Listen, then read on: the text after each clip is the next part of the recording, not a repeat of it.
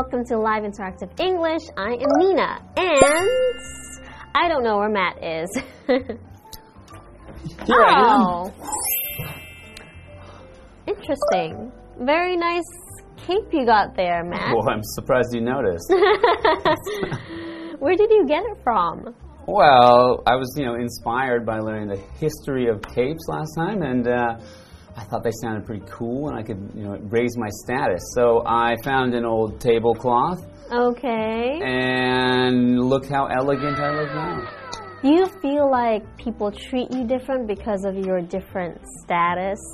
A little bit. When you know, I went when I went to the convenience store earlier. People were looking at me, and I think they were just so impressed. They Oh, were all staring at me, and I was just like.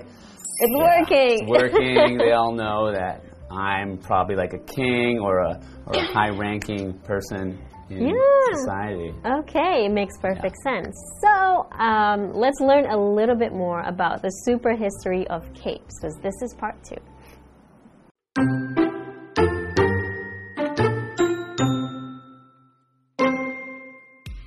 The cape remained a favorite in women's fashion until styles changed in the 1950s. By then, the Caped Crusader, a mysterious man in a cape and mask who dashed in to save people from trouble, had become a popular kind of character in adventure stories. When Superman came on the scene in the 1930s, his grand red cape established the garment as a critical piece of any superhero's uniform.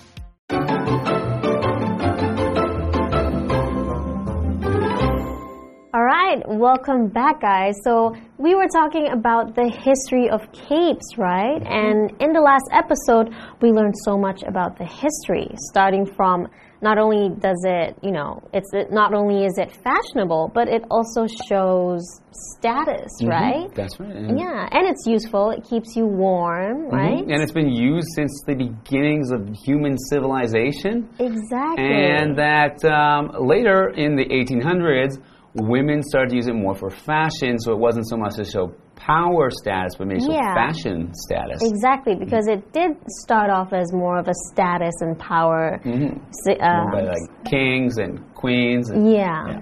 Okay, so let's continue. Okay. The cape remained a favorite in women's fashion until styles changed in the 1950s.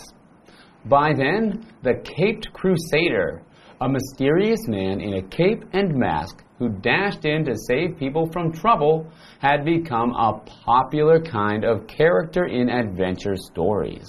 Interesting. Okay. So maybe the kind of the first superhero here. Yeah. The first, the first like hero to wear a cape. That, yeah. But I guess that made uh, you know women don't want to wear it for fashion anymore because they don't want people to say like you look like the Cape Crusader. I mean, I think even till now, peop women still wear capes, right? Mm-hmm. Sometimes. Yeah. Okay, so a mysterious guy, right, wearing the cape. Mm-hmm. Mysterious is an adjective, and it means strange or unknown or even like maybe not understood, Mm-hmm. right? So something that's mysterious, for example, a mysterious person has been following Ted around for days. That's okay. kind of scary. Mm, yeah, sound very nice. Yeah, I don't. I think in most, um, you know, drama series or or stories or movies, when there's someone mysterious following you, it's not really a good thing. No, you, well, I don't think you want many people following you at all. But Yeah. a mysterious person and someone you don't even know is probably worse. yeah. So continuing with the article, when Superman came on the scene. In the 1930s, his grand red cape established the garment as a critical piece of any superhero's uniform. Okay, so maybe Superman wearing a cape was actually taken from the Cape Crusader. You know, like hmm. maybe that's where the idea came Inspired. from. So is this mm-hmm. something that a hero wears a cape at that time? Yeah. And yeah, so Superman's cape is, is very important, and everyone knows that. So they say that made it a critical piece of any superhero's uniform. Mm-hmm. Critical means that it's very important to the success or failure of something. Mm-hmm. So that means that if without a cape, maybe you would think that doesn't look like a superhero. Yeah. Because it, it, it doesn't have that piece that is so important to it being successful. So, for example, making mistakes is a critical part of the learning process. All right. So, if you're not making mistakes, you're not going to be learning as much as you really can. Yeah, that's true. So, I think we still have more to learn about the history of capes, and we'll learn a bit more after the break. All right. See you guys.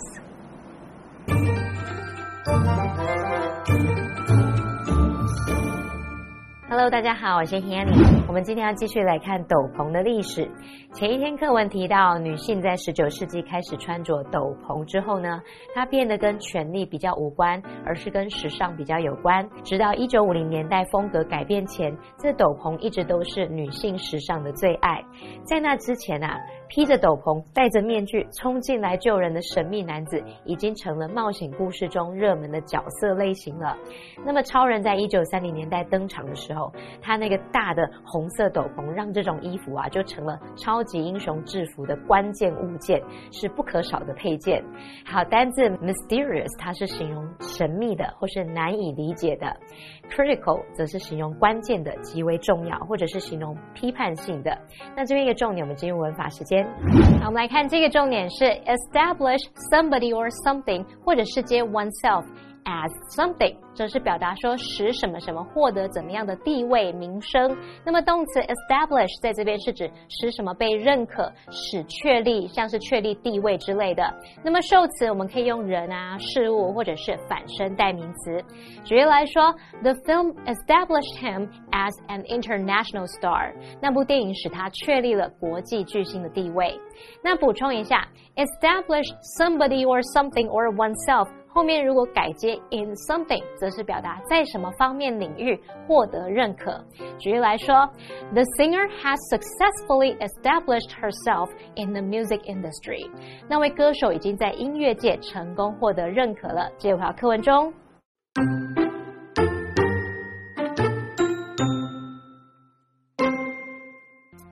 Superhero style also borrowed from that of circus performers, who wore capes to draw the attention of crowds. Performers whose main skill involved showing off great strength typically wore capes, giving the garment an association with bravery and physical power, perfect characteristics for a superhero. In addition to this association, capes had another interesting reason for appearing on our favorite characters. Since most superheroes first appeared in comic books, comic book artists could use a cape to help indicate which way and how quickly a character was moving. When you saw a superhero's cape sticking straight out from his body, you knew he was flying as fast as he could to come save the day. Throughout history, capes have been worn by people of countless cultures.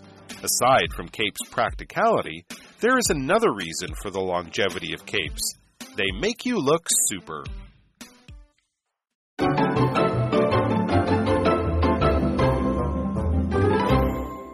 Welcome back. So we just learned that heroes like the Caped Crusader and then Superman wore capes, and that became a symbol and a critical thing for superheroes to have. Yes. So let's learn a little more about where that came from.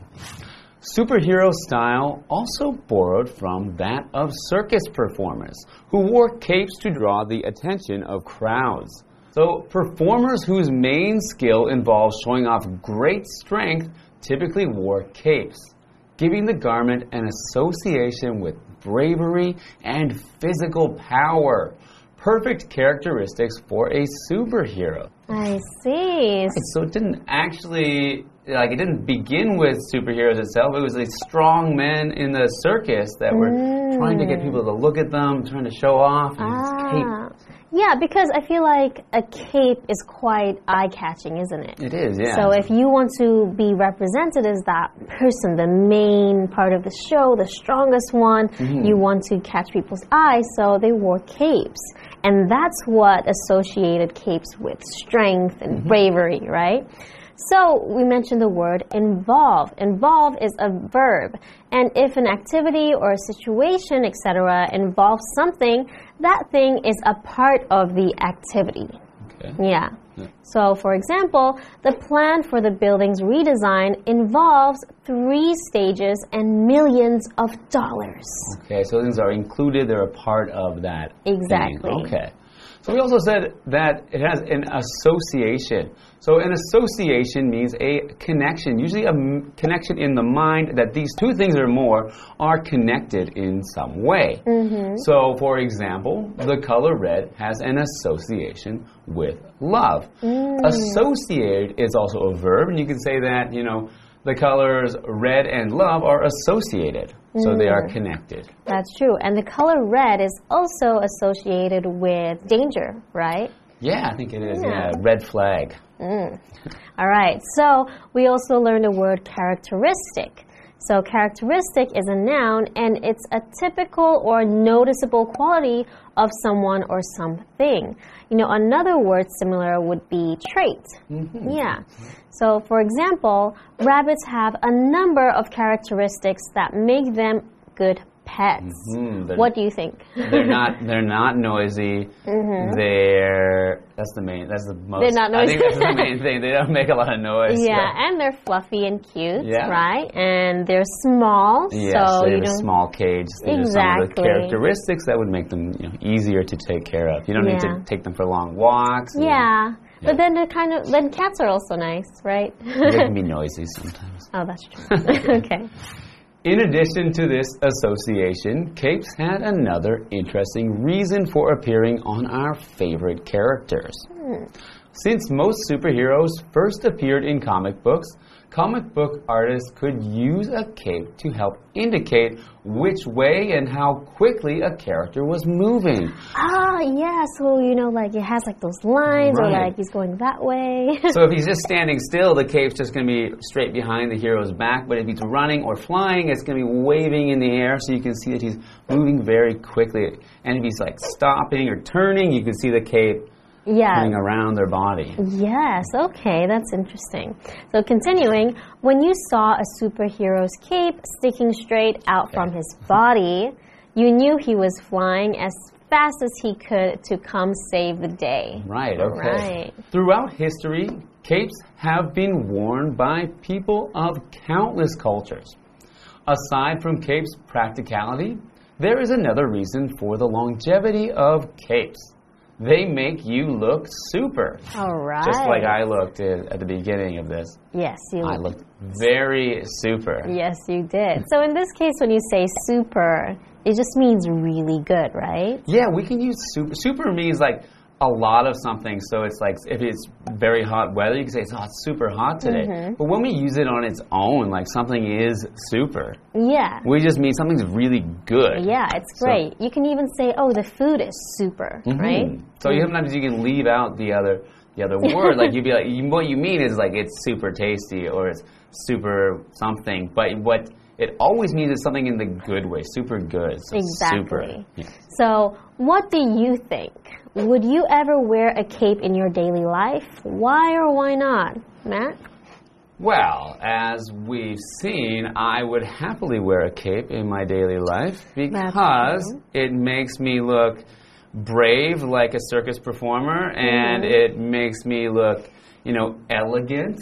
Okay. And it also helps protect me from the from the bad weather and it shows my status in society. okay. On top of that, it makes me look super. All right. Those are very, very good reasons. Mhm. So, maybe it's time to get your cape now, huh? Wow, I can go out and save some people or just, you know, around looking very handsome.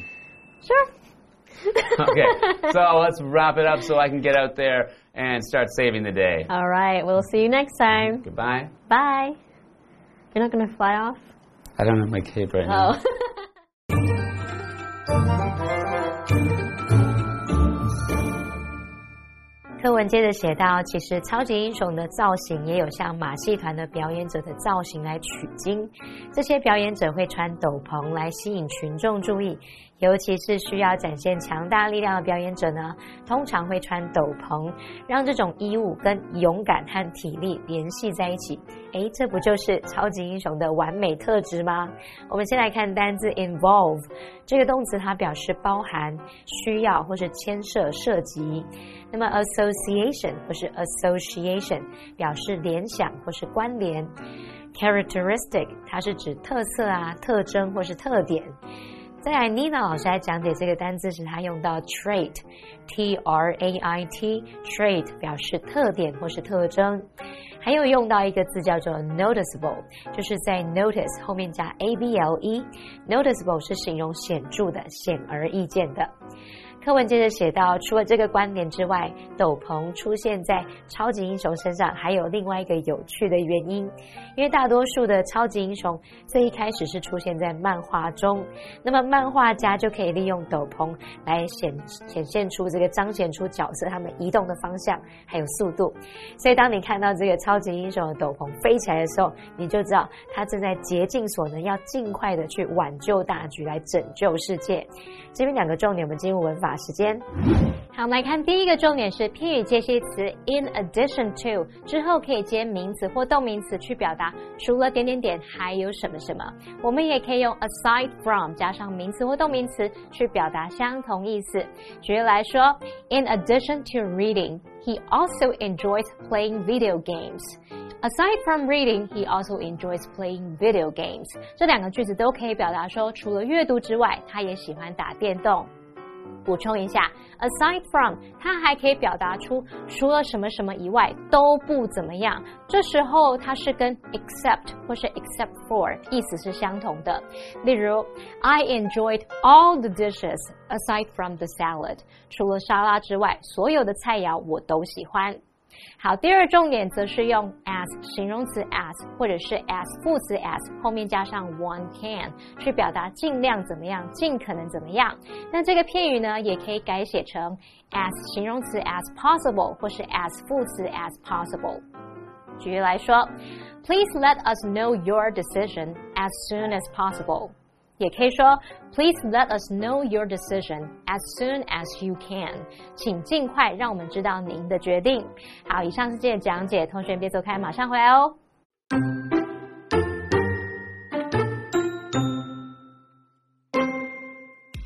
The cape remained a favorite in women's fashion until styles changed in the 1950s. By then, the Caped Crusader a mysterious man in a cape and mask who dashed in to save people from trouble, had become a popular kind of character in adventure stories. When Superman came on the scene in the 1930s, his grand red cape established the garment as a critical piece of any superhero's uniform. Superhero style also borrowed from that of circus performers, who wore capes to draw the attention of crowds. Performers whose main skill involved showing off great strength typically wore capes, giving the garment an association with bravery and physical power, perfect characteristics for a superhero. In addition to this association, capes had another interesting reason for appearing on our favorite characters. Since most superheroes first appeared in comic books, comic book artists could use a cape to help indicate which way and how quickly a character was moving.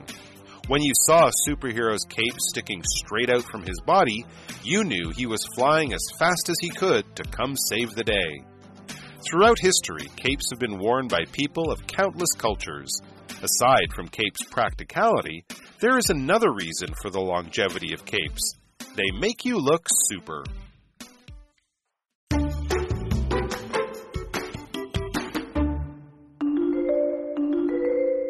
Get ready to play Word Rewind. Here's how you play. You will be shown a scene with the correct word or phrase bleeped out. Next, you will watch four versions of the same scene. Make sure you listen carefully because you will have five seconds to choose the correct answer. Then the scene will rewind and replay the correct dialogue. Now, open your ears and get ready to play. Get ready! Watch and listen carefully. Why do you have so many hats? They were giving away hats, so I grabbed it. Now listen and choose the correct answer. A. They were giving away hats, so I grabbed much. B. They were giving away hats, so I grabbed as many as I could. C. They were giving away hats, so I grabbed many as I could. D. They were giving away hats, so I grabbed as much as I could. Which one is correct?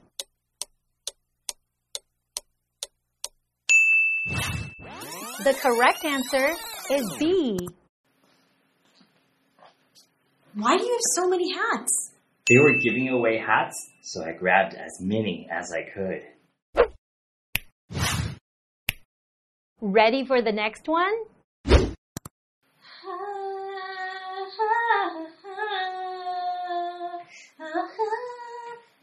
Susan, what are you doing here singing? I'm trying to. Now listen and choose the correct answer. A. I'm trying to establish as a singer. B. I'm trying to establish myself a singer. C. I'm trying to establish me as a singer. D. I'm trying to establish myself as a singer. Which one is correct?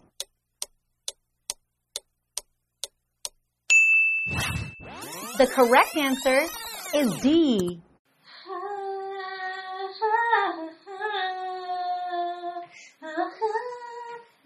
Susan, what are you doing here singing? I'm trying to establish myself as a singer. Did you get it right?